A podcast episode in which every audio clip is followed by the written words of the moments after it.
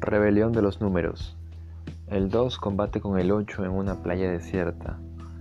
Estoy de parte del 8. Admiro sus guijarros, su osca voluntad, su fuerza que ata y desata la cintura hasta convertirla en cero. Violencia del martes. Un pulmón dañado, un estómago inacible. ¿Habré de extrañarlos algún día? Dos caballos aparecen en escena. Sus relinchos levantan azufre del mar. Las rojas sábanas del sueño. Eduardo Chirinos.